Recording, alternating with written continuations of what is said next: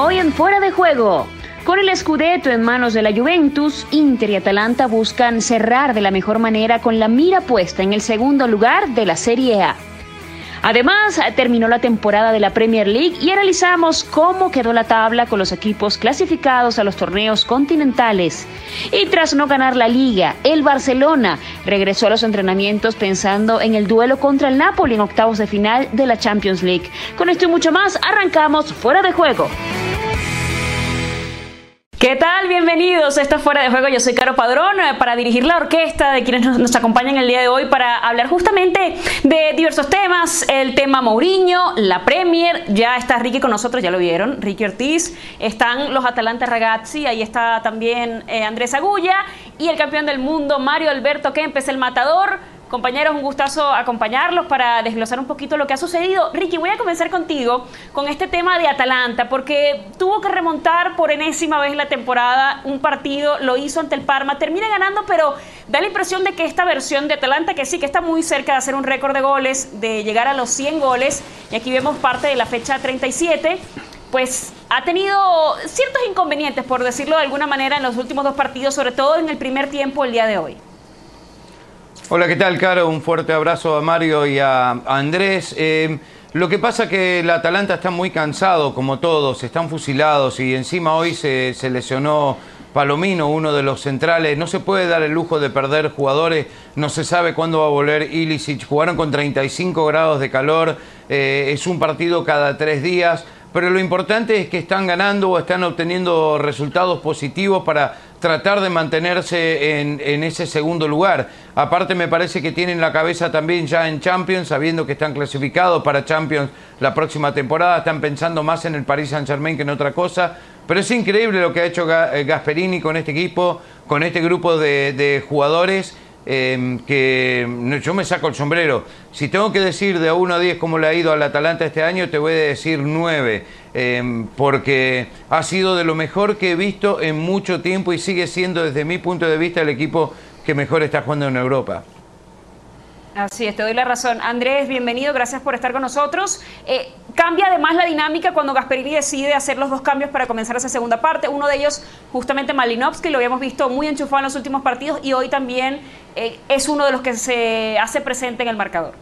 ¿Qué tal, Caro? ¿Cómo te va? Un abrazo para todos. Yo de 1 a 10 le doy 11 a este Atalanta. A ver, Atalanta tiene jugadores que no valen más o que no pagó más de 10 millones de euros por cada uno y con un equipo con jugadores de, menos de 10 millones de euros está peleando el segundo puesto de la Serie A, está instalado en cuarto de final de Champions, ya está clasificado a Champions el año que viene. Hoy hablé con un jugador del Atalanta después del partido y me dijo, estamos mentalmente cansados, no solamente lo físico que decía Ricky, sino que mentalmente este equipo está exhausto, exprimido al máximo y habrá que ver, le queda un partido nada más ni nada menos que contra el Inter y después le viene el Paris Saint Germain. El segundo tiempo sacamos del orgullo adelante, me dijo este jugador del Atalanta, porque no les queda otra, este equipo está muerto. Y además hay una realidad, no tiene la profundidad de otros equipos porque apenas tiene para un 11 o para dos o tres cambios con jugadores de ese nivel que entienden muy bien el sistema. Bien decía Ricky, se lesiona Palomino, Toloy estaba suspendido, termina jugando con un solo defensor en una línea de tres porque los otros eran volantes reinventados. Es decir, hay muchas cosas muy buenas de un equipo muy bien trabajado y no hay equipo que potencia su plantel mejor de lo que hace Gasperini con este Atalanta en Europa. Y hablabas de ese tema de que tiran del honor, tiran de la inspiración, Mario, y parece que eso será lo que les va a tocar, porque no solamente tienen un partido más, ese partido es una final ante el Inter por esa segunda posición, y luego ya pensar en otra final en la Champions. Bueno, son situaciones totalmente diferentes. Una para conquistar algo que a lo mejor, no sé si me equivoco, nunca han estado a esa altura del campeonato. Conseguir ese segundo puesto sería histórico.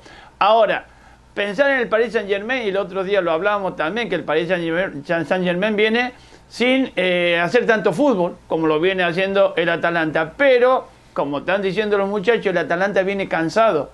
Ha hecho fútbol, ha practicado fútbol, ha hecho un fútbol espectacular, podemos decir, pero sin embargo van a llegar cansados. De cualquier manera, yo creo que es un equipo que, nunca mejor dicho, es un equipo que juegan todo y tiran todo para el mismo lado y eso hace que este sea muy peligroso. Y, y ese, ese tema cansancio, Mario, y sigo contigo, da mucho que pensar porque uno siempre dice, bueno, el PSG va a llegar sin ritmo, ahora pierde también Mbappé, Atalanta viene con ritmo, pero también viene con las piernas muy cansadas. Entonces, ¿qué, qué pesaría más? El tema de la motivación de un equipo como el Atalanta, que lo dijiste, históricamente nunca han conseguido una segunda plaza, eh, trascender en la Champions, ser realmente el equipo que marque la pauta sin tener la billetera, sin tener los grandes nombres, eh, una camiseta tan histórica y que termine Sí. pesándole eso para que le alcance. Sí, fíjate que hay, acá hay una, hay una resolución que tiene que tomar el técnico y que, bueno, no le va la vida ni mucho menos porque ya están clasificados. Es decir, el próximo partido con el Inter, perfecto, puede ser esa segunda posición histórica. Yo, el entrenador, bajaría los decibeles al primer equipo y los reservaría para el Paris Saint Germain. Ya es tarde, Marito. Sí, pero. Ya no lo que hizo. Son tres o cuatro días, tres o cuatro días que le pueden venir bien a los jugadores y eso agarrarlo al, al- al equipo del Paris Saint Germain con el jugador estrella de ellos, con el mejor jugador que tienen, Mbappé, fuera. Y yo creo que ahí es donde tienen que aprovechar. Yo digo que ya es tarde, no, no porque esté, perdón, Carito, no porque esté de acuerdo, sino porque Gasperini ya no lo hizo. Entonces no lo va a hacer en el último Andrés, partido de la pero, temporada. ¿cómo, pero ¿cómo hacerlo cuando se están jugando también una segunda posición que, que puede, Sí, pero que puede le- impulsar mucho claro, al equipo? A ellos lo que les interesa, yo pues claro, lo que les interesa es terminar segundo.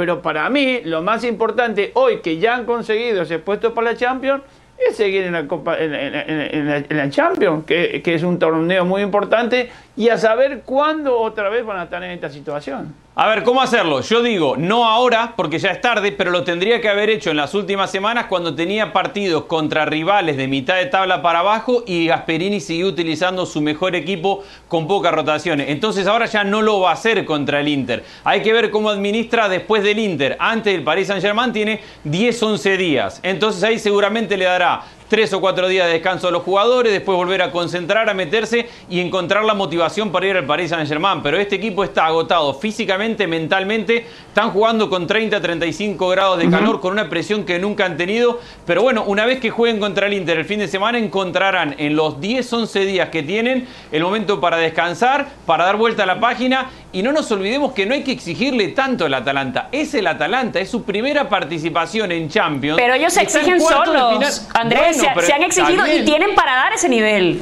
Bueno, pero hay que disfrutar que ellos se exigen y que van por todo. Pero no hay que ponerse en lugar de lo que tienen que hacer ante el Paris Saint Germain. Porque el que tiene que hacer es el equipo francés que tiene a Neymar, que sufre a que no está Mbappé, que tiene a Di María, que tiene Icardi. Este equipo tiene a jugadores por los cuales no ha pagado más de. Dubán Zapata pagó 14 o 15 millones. Es el más caro. Entonces no se le puede exigir al mismo nivel. Pero claro, lo que pasa es que el Atalanta juega como equipo, el sacrificio es generalizado, en cambio el Paris Saint Germain no. Lo que corre son los de, los de siempre y las figuras son los que van a, van a intentar marcar los goles. Por eso te digo, yo creo que el Atalanta puede, puede hacer historia esta temporada, este año, tratando. Pero ya de- hizo historia, no sé Mario. ¿Qué hacer con el Inter? Sí, la historia ya está hecha. Ya está, ya está hecha, segundo año en su, en su vida que clasifica a Champions por año, por año consecutivo, en su primera participación en Champions, se mete a cuartos de final. La historia está hecha, todo lo que le venga a este equipo. Este equipo jugará sin presión, jugará con ambición, con hambre, con ganas, con sueño, pero no con la presión. Con la presión la tiene el propio. Paris Saint Germain que lleva 10 años invirtiendo millones y millones y millones y no ha podido ganar ver, la Champions. Caro. El Atalanta es todo disfrutar ahora. Caro, Ricky, primero cuando tengas un minuto enseñale a Andrés que desde el 1 al 10 no existe el 11. Eh, y, y si para tener un 10 tenés que ganar un título, ahí le salió el pochetinazo otra vez. Tenés que ganar un título para tener 10, si no, no podés tener 10. No cuando todo sos muy el lindo, Atalanta. todo muy hermoso. Otra cosa, el Atalanta está, ahora está cansado porque son partidos cada tres días. Donde tenga 10 días de descanso van a ser unas, como unas vacaciones de dos meses. Número tres, que los muchachos entiendan que este puede ser el último tren a una semifinal de Champions en la historia. No es que ahora el Atalanta es un equipo chico, que al Atalanta no hay que exigirle más. El Atalanta tiene que dar todo lo que tiene y tiene que seguir jugando bien y tiene que sentirse candidato. Yo no lo voy a tirar abajo como lo tira Andrés.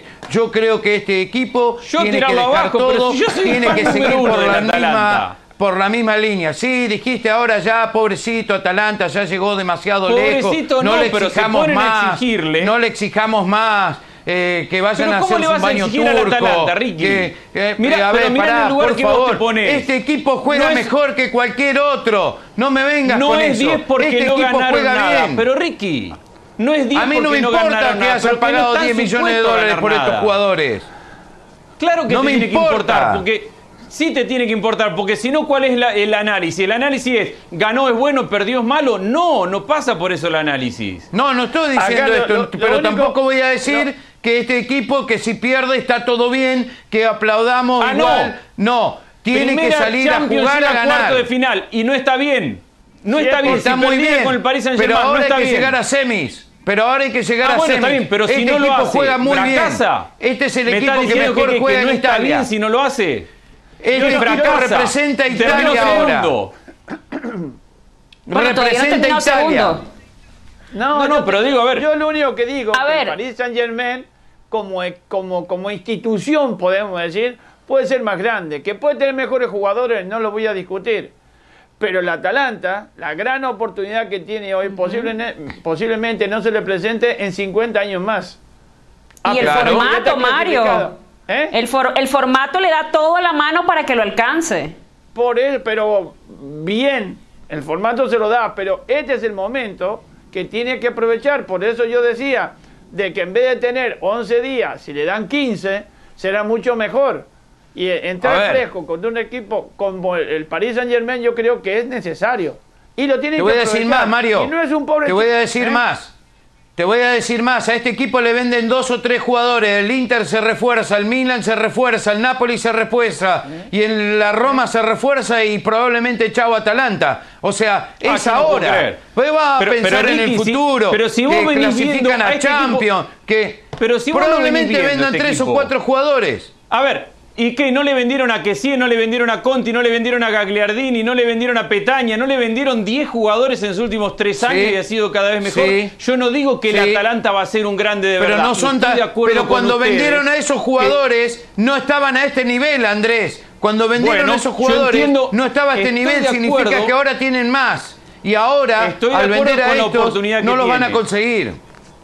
Estoy no los van a acuerdo con la conseguir. oportunidad que tiene y yo no digo que el Atalanta no va a ir a pelear por esa oportunidad. Yo creo en este Atalanta más que nadie. Porque les recuerdo además que soy el No único suena que dije que el Atalanta le va a ganar al Paris Saint Germain y ahora todos se me están subiendo al bus. Bueno, Andrés, no ya estoy de va. No, acuerdo, no, no, no, no, Andrés, No, para, porque tú dijiste 51%, o sea, tampoco fue que lanzaste Ok. cohete. Ricky Listo, dio un- quiero ver otro que le haya puesto lo muy mismo. parecido también. Yo dije 70-30.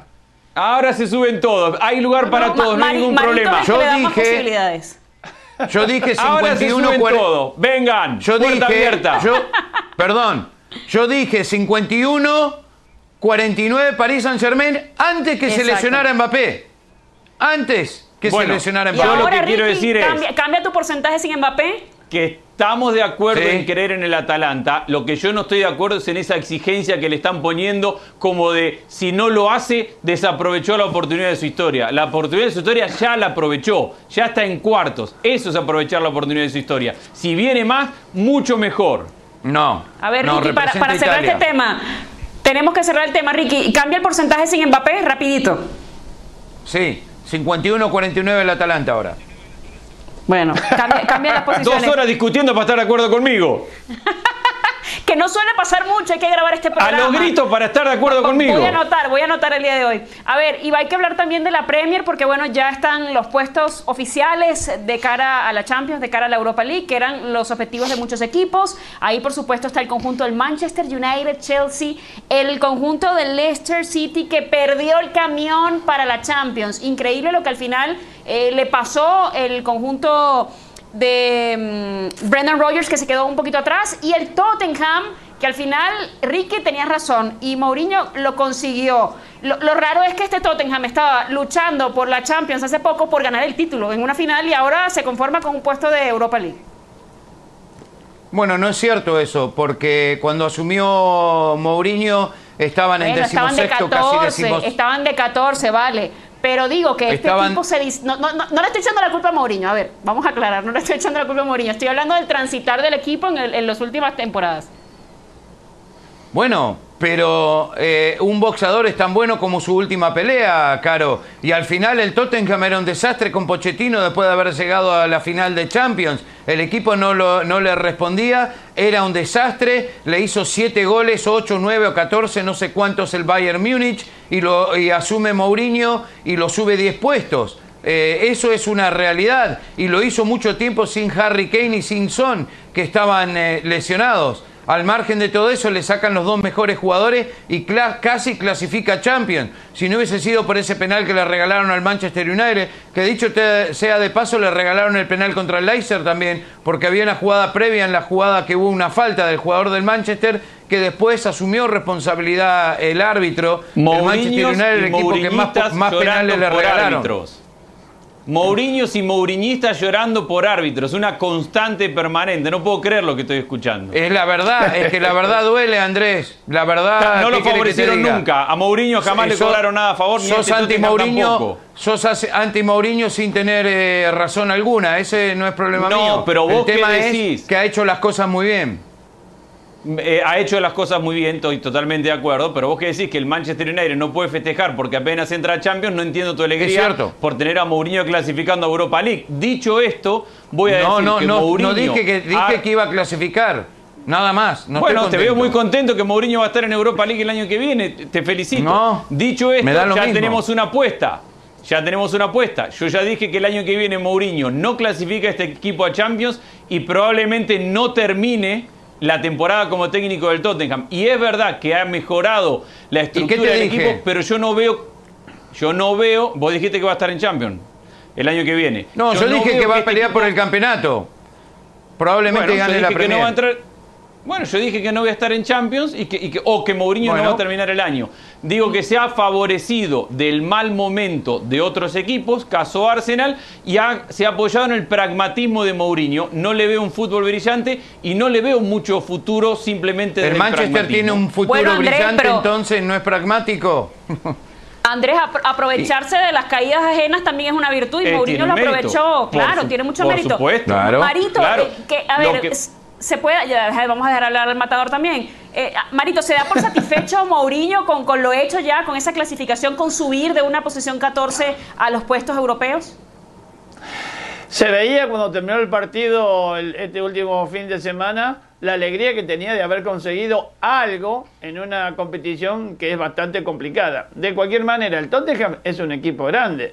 Viene el año, el año la temporada pasada de, de, ¿Cómo grande? ser finalista.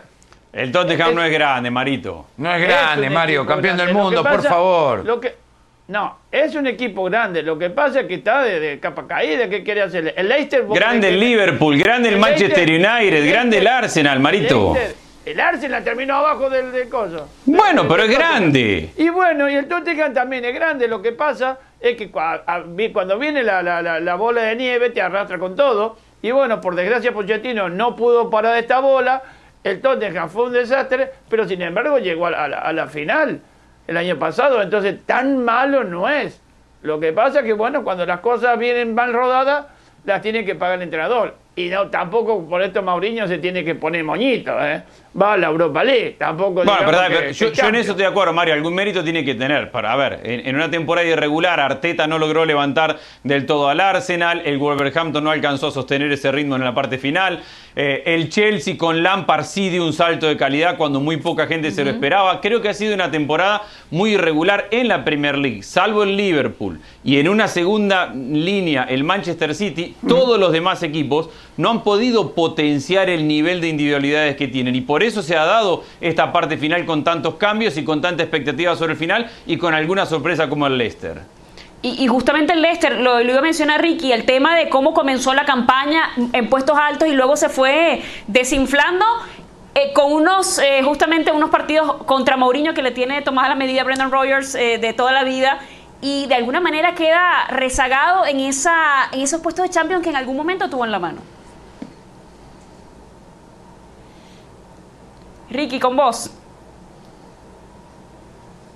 Mira, yo te digo, ¿sabes lo que le pasó? Le pasó que cuando se paró el fútbol y cuando regresó el fútbol, se encontró con que estos equipos generalmente, y si bien es un buen equipo, bien trabajado por un buen técnico, muy distinto al Leicester que fue campeón, porque este propone y le gusta jugar con la pelota, la realidad es que estos equipos se construyen en una gran medida desde lo anímico y cuando le cortan la racha y el momento anímico que vienen generando los jugadores y el cuerpo técnico y el grupo como tal, cuando te cortan eso, te cuesta recuperar ese, ese, nivel competitivo y tenés menos profundidad que otros equipos como el Manchester United, como el propio Chelsea. Para mí la revelación del año es el Chelsea. A ver, cuando arrancó el año, muy pocos daban al Chelsea metiéndose entre los cuatro primeros porque era un Chelsea sin poder incorporar jugadores, con un técnico prácticamente nuevo y apostando a un plantel muy pero muy joven. Ahí está la revelación de meterse en Champions y hacerlo jugando un muy buen fútbol. Y ahí aprovechó justamente este baby Chelsea de, Frankie Lampard de conseguir piezas, Mario, que, que, vamos a ver seguramente como referentes del equipo, un Chelsea que se metió en la FA Cup, en la final y que realmente yo voy a confesar, yo tampoco pensaba que, el conjunto del Chelsea iba a estar para estas cosas. Y con el tema del Leicester, ya para cerrar eso, eh, y te voy a dar la opinión, Mario, eh, me parece que estuvieron una de sus grandes temporadas, pero que les faltó ahí el remate como para cerrar. Claro, son esos equipos que te dan una sorpresa en una temporada, pero después la temporada siguiente no pueden mantener el ritmo porque no son equipos con un poder económico que pueda sustentar a grandes jugadores. Es decir, por otro lado, el Chelsea. El Chelsea sí tiene jugadores jóvenes, pero con unas ganas terribles, con un buen manejo de pelota. No es que sean eh, imberbes, que sean chiquitos que recién agarran la pelota que lo han puesto ahí con la camiseta azul y que, bueno, vamos a ver lo que pasa. No, yo creo que, eh, si bien es cierto que es un equipo joven, es cierto también que tiene jugadores que manejan muy bien la pelota, que son jugadores que se sacrifican por el equipo. Y, yo te digo que Lampard, a pesar de todo y con la poca experiencia que tenía, que viene del año pasado de la segunda división, ha conseguido que este equipo juegue como un verdadero equipo y ha ganado y ha llegado donde tenía que llegar. Ahora ya veremos lo que pasa este fin de semana en, la final de la, de la Copa. ¿Puedo rapidito? Ahora que estoy de vuelta. Adelante. Primero Mario dice que el Tottenham es grande y yo lo entiendo, no es grande, no es un equipo grande, pero tenemos que recordar que en los años 70 sus grandes amigos Ardil y Villa ganaron una FA Cup, entonces él defiende a sus amigos y eso me parece muy bien, Mario, eh, que defiendas a tus amigos. Ahora, qué memoria, eh, qué memoria. Sí, Mauriño. Cuando los shorts cuando los shorts se usaban bien cortitos y bien apretaditos. Ahora es otra historia el Manchester United, a mí lo que me llama tanto la atención, que es cosa de locos esto, que termine a 33 puntos del Liverpool. A ver, seamos honestos, la Premier es el Liverpool y el City y los demás están a años luz. El Leicester es Bardi y 10 más. El Baby Chelsea es el Baby Chelsea que clasifica también porque al Tottenham no le fue bien, porque al Arsenal no le fue bien. Em, el Manchester United, ustedes festejan que llega a Champions, un equipo que es junto al Real Madrid los dos más grandes, los dos más importantes de la historia. Dan lástima. Apenas llegaron en la última fecha, en el último puesto contra un equipo que no pudo contratar jugadores este por una temporada. Tuvo que ganar la FA Cup para meterse, la FA Cup, la, la, UEFA Europa League para meterse en la Champions. Ya por lo menos esto, meterse directo es un avance para este equipo que ha estado tan mal en los últimos años. ¿Y quién lo dirigía en ese equipo? Caro, perdón, ¿eh? Bueno, han pasado, han pasado la Europa League? Mois, Mourinho, también, bueno, Mourinho, obviamente, pero no porque no le no, se, se veía obligado porque no le dio para meterse en los primeros. Eh, el argumento de la grandeza es muy fácil. Eh, eh, es muy fácil decir porque es grande tiene que ser campeón y todo lo demás es fracaso, pero la realidad es que Ricky sabrás muy bien que un gran equipo, por más que tenga un gran club, no se arma de un día para otro. Y si no, mira el Milan, cómo lleva una década tratando de ser un gran Ese equipo, no es el argumento, uno de los clubes más grandes del mundo. Está por las ramas. No es que festejemos que el Manchester United esté clasificando a Champions, es que para que el Manchester United pueda volver a competir al máximo nivel de Premier League, necesita ir dando pasos. Y venía dando pasos muy equivocados y también dio pasos muy equivocados en esta temporada. El gran acierto del Manchester United fue Bruno Fernández para la segunda mitad de la temporada. La llegada de Fernández le mejoró el fútbol a este equipo. Después, si querés caer en el argumento fácil de decir El grande es campeón o fracasa. El chico, si no gana nada como el Atalanta, también fracasa. Al final, para vos hay dos equipos en la temporada que lo hacen bien y todos los demás fracasan, fracasan, fracasan. El, el análisis del fútbol va mucho más allá de ganó, perdió, andate fracasó. a la ciudad de. Manchester Entonces, para y hablar con los simpatizantes, equipo- Andrés, me extraña. Sí. Anda a hablar con los Si hablás con los simpatizantes, me simpatizantes, extraña. hablá con los simpatizantes del Inter. A ver, si vos hablás con los del Milan y están contentos que vuelven a Europa League, y es el Milan, pero ¿de dónde viene el Milan y a dónde quiere ir? Bueno, no ha podido el Manchester United encontrar el rumbo después de Sir Alex Ferguson y se equivocó muchas veces tratando de encontrarlo. Que empieza a regresar a Europa y que empieza a tener algunos jugadores sobre Pero no los es cuales un poder gran logro un que haya clasificado para a el Champions. Manchester United tiene que ser un motivo de festejo. No es un gran logro que llegue a Champions en la última fecha dando pena donde su máximo rival es el Liverpool No. que vuelve a salir campeón y es. está a 36 Pero el puntos. Liverpool- no hay nadie en Manchester el Liverpool viene hincha el United Liverpool que pueda de estar contento, años Andrés. con Klopp. Pero el Liverpool viene No de puede 4 o estar- 5 años con Klopp, invirtiendo con jugadores de primer nivel, creciendo en un proyecto, No perdiendo finales y diciendo este es el camino. Mientras que simpatizante eso no lo ha tenido el Manchester United. Del yo no United estoy de contento con este equipo. No hay uno. Y el Milan No está hay uno contento en el con ir a. Europa League. Y el Milan está contento con ir a Europa League. La grandeza No, no están del club no te hace jugar Vos mejor al estás fútbol. contento. Andrés, No, no- el in- no- la grandeza no te hace jugar mejor, pero te exige jugar mejor, que es el punto de, de- de Bueno, Ricky. Pero después A hay una realidad. A- a- Exigirle a un jugador. Andrés, porque tenemos que hablar todavía del Barça y nos queda nada para que se acabe el programa. Eh, esa es la, la mejor manera. Vale, ¿seguimos o quieres Dale. cerrar rapidito? No, no, dale, dale, dale.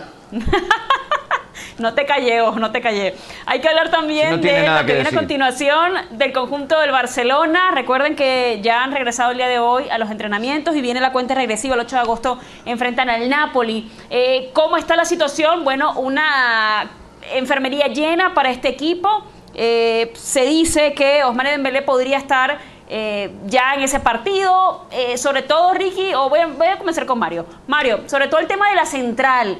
El Barcelona viene con muchas bajas allí. Tú ves con posibilidades este Barça. Uno dice, bueno, tiene Lionel Messi, Lionel Messi siempre tira el resto. Eh, el marcador tampoco es una grosería para pensar que eso pueda pasar, pero uno ve a la temporada y ve el funcionamiento del Barcelona y tú dices, "Eh, no estoy tan seguro de que eso pueda suceder.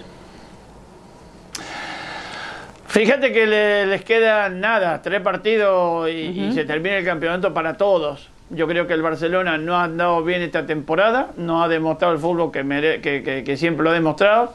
Y de los cuatro esos que pusieron ahí, Dembélé creo que el menos necesario. ¿Por qué? Porque no ha demostrado estar a la altura de un, de un- de un club como el Barcelona. A pesar de todas las lesiones, jugó, no sé si llegó a jugar eh, 10 partidos seguidos, digamos, eh, 90 minutos. No, no, no lo creo porque está siempre lesionado. Griezmann tampoco, digamos que aportó mucho. Yo lo, lo, lo que más siento es que el inglés está lesionado y que un Titi también está lesionado. Que los centrales del Barcelona va a, estar un poco riesgo. De cualquier manera, tampoco con lo que, con lo que he visto yo del Napoli hoy, digamos que anda de la mejor manera. Pero el Barce- no, no, es, no es el problema el Napoli, sino el problema es el Barcelona. Sí, porque pierden la liga para mí, y ahí le doy el pase a Ricky, porque no pudieron ganar sus partidos. Y el Madrid pues se aprovechó de la mala temporada que hizo el Atlético en un inicio, de lo mal que le fue al Barça después del parón y terminó ganando. Este Barcelona, Ricky, ¿lo ves con esas opciones de, de mejorar, tomando en cuenta que es un partido ya para avanzar a la siguiente fase? Sí, definitivamente es lo último que le queda ganar. Si Messi está bien, soluciona muchos problemas. Jugará Semedo de central, eh, tienen muchos días de descanso. eh, jugaron bien los últimos partidos, anotaron muchos goles. Suárez está mejor, Grisman está mejor y va a volver de Ion, cosa que eso es fundamental para este equipo. Y además tiene a Piqué que ha tenido Andrés una gran temporada, que eso por lo menos tiene que ser una garantía ahí en esa última línea. Sí, bueno, pero no tiene a Vidal y no tiene a Busquets. Yo creo que el Barcelona sigue siendo el candidato a ganar la eliminatoria y que depende, coincido con lo que decían recién de que depende de sí mismo, pero es preocupante depender de sí mismo cuando no tenés defensores centrales de categoría más allá de Piqué, no tenés un central zurdo, no tenés a tu volante central, no tenés a tu pierna fuerte en la mitad de la cancha. Creo que es preocupante y aparte tampoco tenés el fútbol y el respaldo. Sí, a lo mejor y dependiendo de sí mismo le puede ganar al Napoli, pero eso no hace de este Barcelona o no termina de armar este Barcelona un equipo que se sienta candidato para ganar la Champions. Y lo dijo el propio Messi terminando la liga. Yo lo veo con muchos problemas. Hoy salió Vidal y dijo, no estamos trabajando bien, hay que esperar terminar la temporada y ver qué hacemos con el técnico. Imagínense cómo está la situación interna adentro del Barcelona para que Vidal diga eso públicamente de Setién. Es que además ha pasado tanto en este Barça que podríamos hacer dos realities con varias temporadas. Le ganarían a las Kardashian seguro. Eh, pero bueno, nos tenemos que ir. Gracias Ricky, Andrés, Marito. Eh, gracias por estar con nosotros. Esto fue Fuera de Juego. Hasta la próxima. Gracias. Chao, chao.